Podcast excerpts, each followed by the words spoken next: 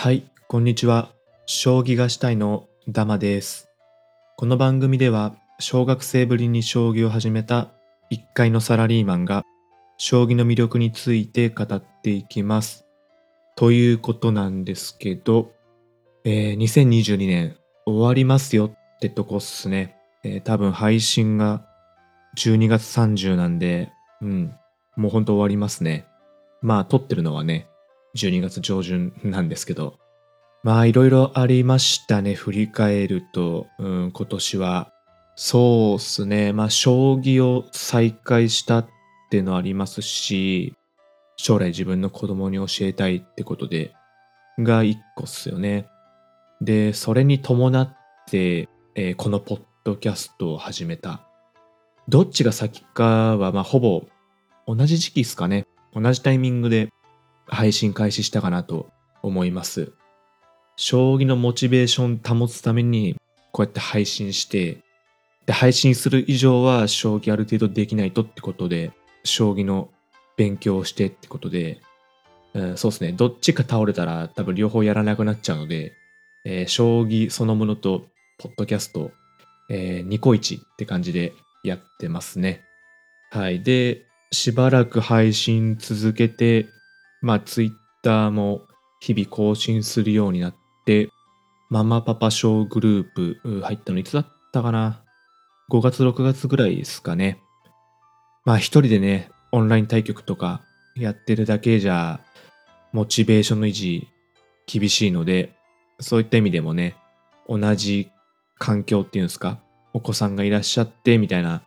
方々のグループで、えー将棋できたっていうのは、かなり環境としては良かったですね。で、その後、6、7月ぐらいですかね。樋口塾っていう、えーポッドキャスト配信者コミュニティですかね。入らせてもらって、まあいろんなことやってるんですよね。その配信者同士で、えーコラボしてみたりとか、いろんな人のポッドキャスト聞いて感想を言ったり、えーこうした方がいいんじゃないとか、まあそこから新しい番組が生まれたりとかね。うん。で、オフ会やったりとか、なんかいろいろやってるんですけど、まあちょっと私はね、あまりそこは参加できてなくて、ちょっと来年は時間見つけて入りたいなと思ってるんですけど、まあ少なくともね、あの、塾王戦、そのコミュニティ内の将棋大会をね、第1回、第2回と、うん、開催できて、まあ第2回は別の人が幹事やってくれましたけど、できてね、まあそのコミュニティに将棋っていう風を吹き込めて、まあ良かったかなっていうとこっすよね。で、あとは10月にポッドキャストウィークエンドですね。もう参加させてもらって、まさかね、出展できるとは思ってなかったんですけど、まあそこもね、貴重な体験でしたね。もう周りはね、あの、何年もポッドキャストやられてとか、有名な方々がいる中で、まあ一ブースね、出させてもらって、えーすごい刺激になりましたし、まあ、普段聞いてくださってる方とか、えーこれを機に聞くよって言ってくださる方とか、うん、あとはね、樋口塾の方とか、ママパパ賞の方とかもお会いできて、とてもいいイベントでしたね。ってことで、まあ2022年はね、充実してたかなっていうの一言っすね。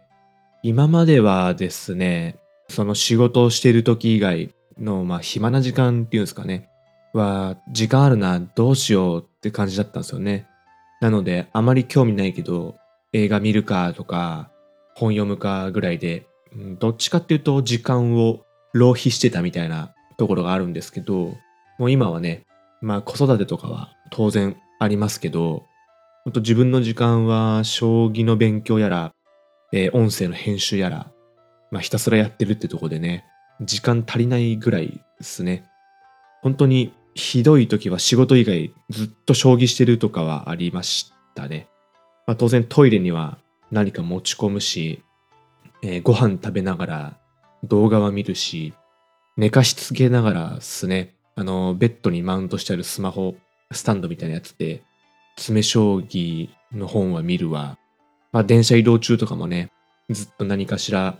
将棋に関する本見たりとかですね。なので、おかげさまで、えー将棋と音声編集以外の知識はだいぶ失われた年だったかなってところもありますね。まあそれでね、いろいろ環境も変わったっていうのもありますし、本もね、とにかく読み漁りましたね。当然自分が強くなりたいっていう欲もあるので、まあその気力向上ですか、のための本も読みましたし、人におすすめするよってことで、本当入門書レベルのやつもパラパラ見ましたし、えー、こういうとこでね、発信するために、その将棋そのものというか、周辺知識をつけるために、まあ見る将向けの本とか、あとは線形もね、なるべくいろいろ理解しようと思って、もともとは居飛車党だったんですけど、振り飛車、試験飛車から入って、中飛車やって三間飛車やってとかね、うん、なんか一通り王道戦法は学んだ気がしますね。まあおかげさまでね、なんとなく全体的にさせるんですけど、どれも特化して上手くないみたいな、まあそういうね、微妙ななんかバランス型みたいになりましたね。でね、まあ、Kindle Unlimited、あの、月額で読めるやつで、えー、手を出せる本は大体目を通しましたし、そうじゃないものは買ったり、将棋ってね、お金のかからない趣味って聞いたことがあるんですけど、まあ、バンとね、駒があったらどこでもできる、うん、誰とでもできるって話なんですけど、全然嘘ですね。もう、本ね、興味持ち出すと、キリがないっすね。ちょっと来年は控えていきたいなとは思ってます。はい。でね、まあいろいろ読んだ中で、一番良かったなっていう本をね、ちょっとご紹介したくて、どっちかっていうと戦術書に近いやつですかね。え、タイトルが、一から学ぶ将棋のロジック、三間飛車編ってやつでして、遠山祐介六段が書かれたやつですね。まあどっちかっていうと定石書じゃなくて上達するための考え方みたいなものがわかりやすく書かれてる本ですね。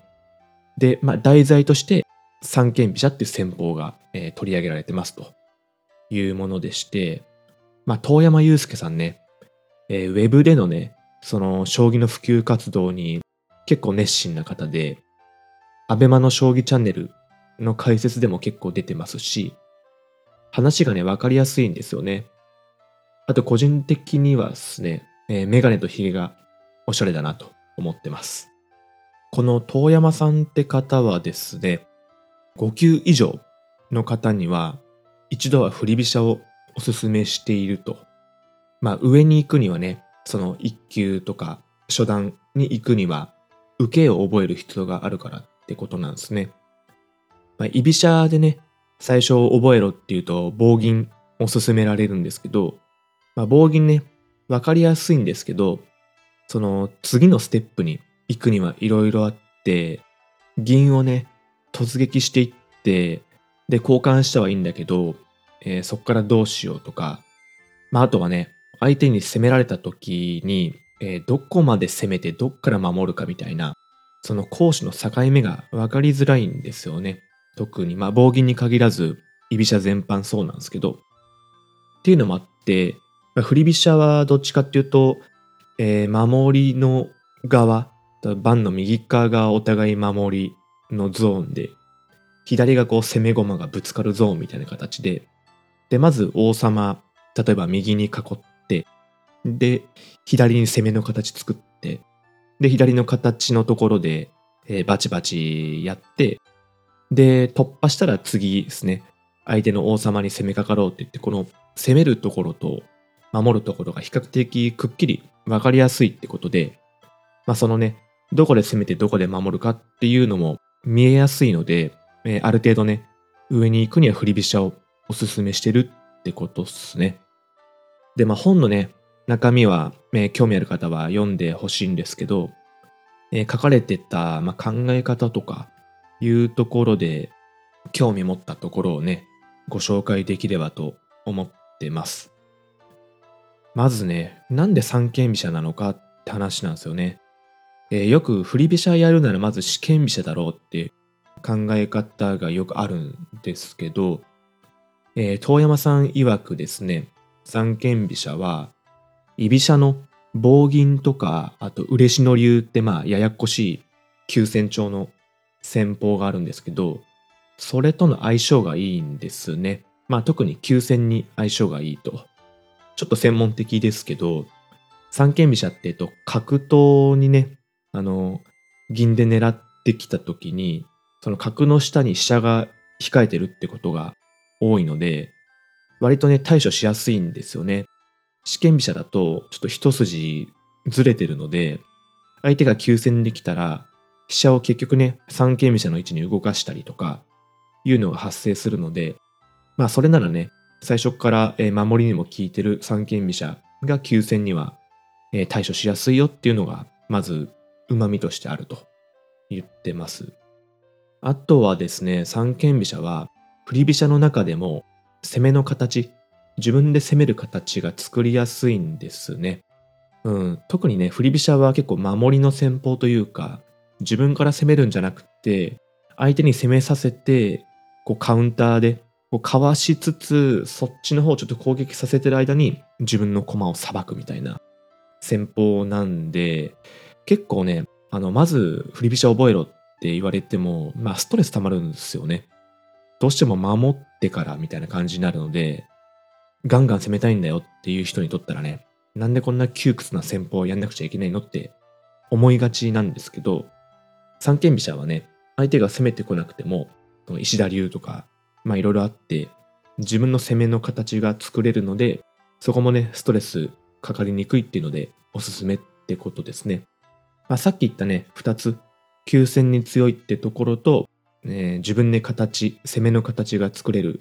っていう点で、試験飛車より優れていますと。そうでね、振り飛車覚えるならまずは試験飛車っていう世間の常識が結構あるんですけど、それに疑問を抱いてると、えー、きっぱり書かれてる点が、この遠山さんの本の素敵なところですね。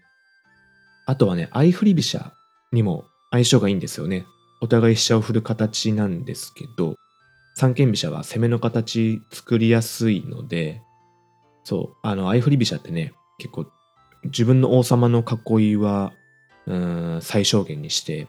すぐに攻めた方が勝ちやすいみたいな、えー、戦い方なので、それもね、三間飛車、相性がいいと。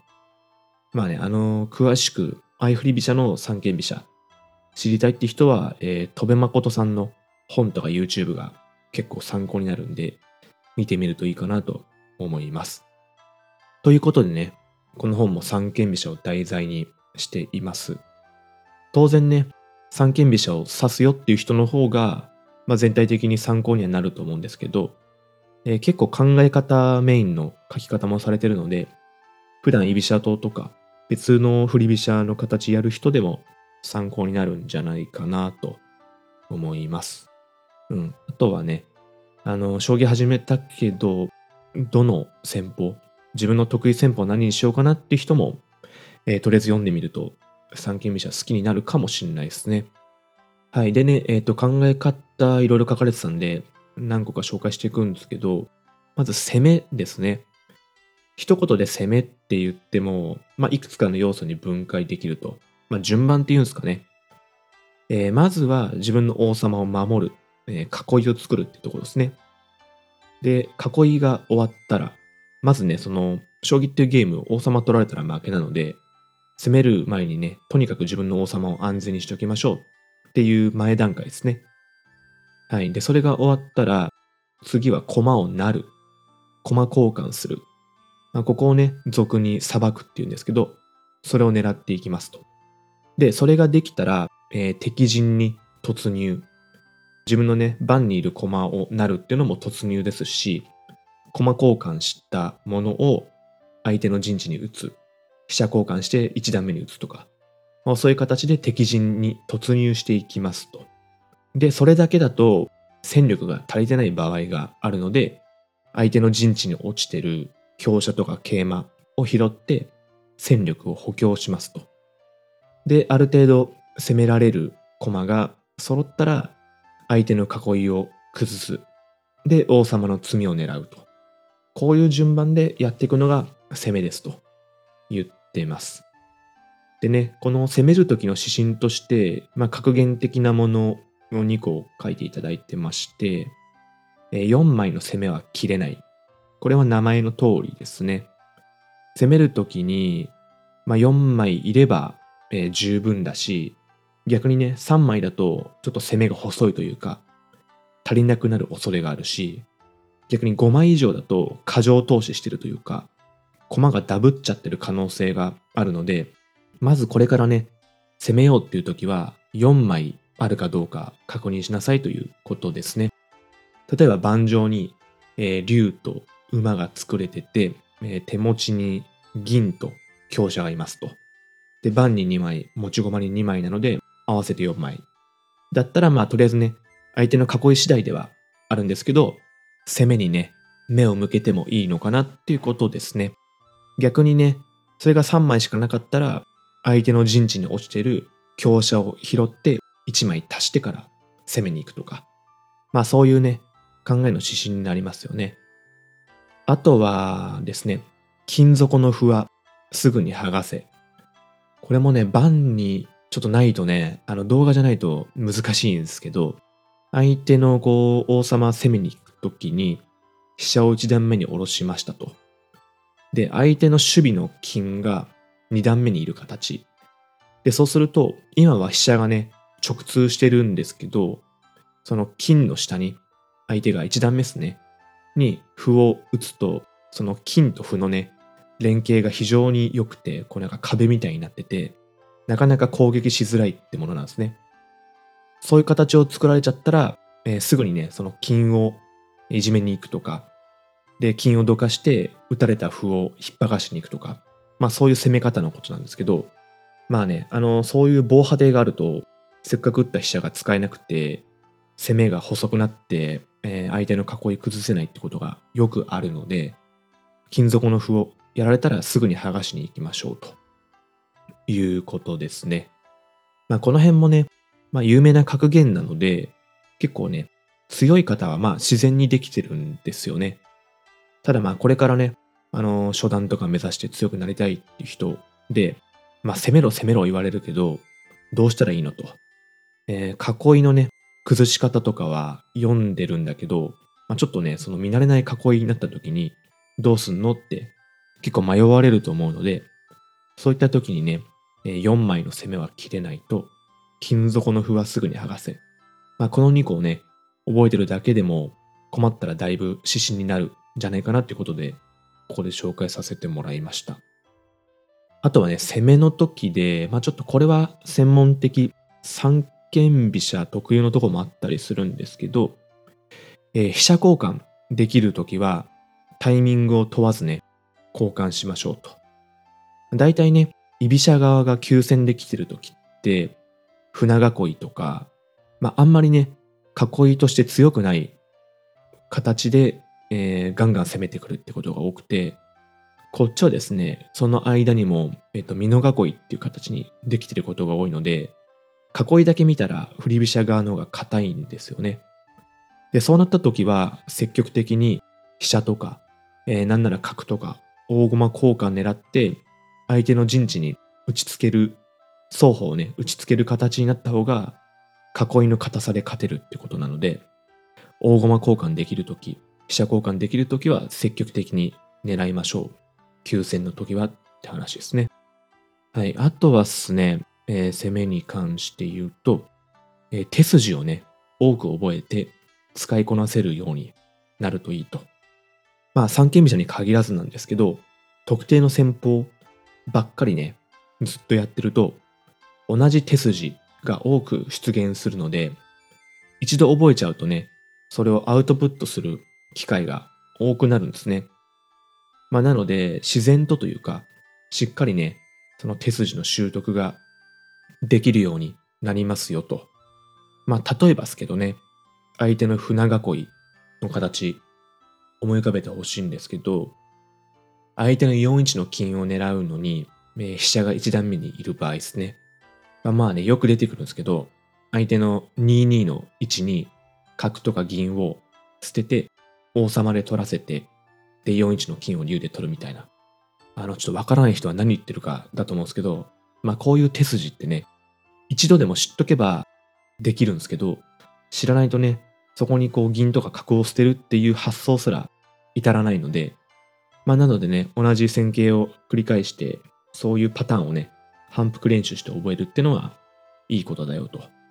いうことは遠山さん書かれてましたね。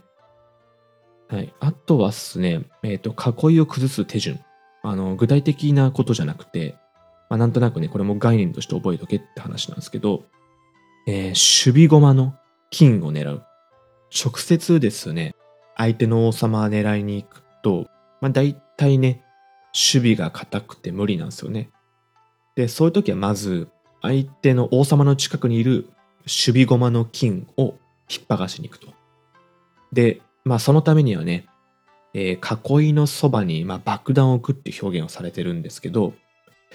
え、金を取りに行くのにね、あの自分の例えば盤上にいる角をすぐ切ってで交換していくってなると相手の金は剥がせるんですけどそれと同時に自分の攻め駒を盤上からいなくなっちゃうんですよね。でこういう攻めってね、まあ、うまく刺さる場合もあるんですけど、まあ、攻めが細くなっていってあんまりうまくいかないのでそのねあの4枚の攻めは切れないって話しましたけど、例えば盤上にね、4枚駒をね、ペタペタ置いていくんですよね。相手の囲いの近くの金に狙い定めて、えー、飛車置いて、角置いて、桂馬置いてみたいな形で、まあそれをね、爆弾と表現されてるんですけど、そういう風にね、駒を配置していきますと。で、満を持していけるってなったら、こう、どんどんどんどん切っていって、交換していって、相手の金銀を吹っ飛ばしていく。こういう形を、まあ、概念として覚えておくと、囲いを壊せるようになるよっていう話ですね。じゃあ、まあ、攻めのターンはね、こんなところで、えー、受けのところをちょっと話していこうかな。まあ、あと、形勢判断とかの話もあるので、ちょっとこの辺は、かいつまんでにさせていただきますけど、受けに関しては、まあ、さっきの攻めと逆ですね。逆に辿っていって、えー、受けとは何かを考えましょうって話で、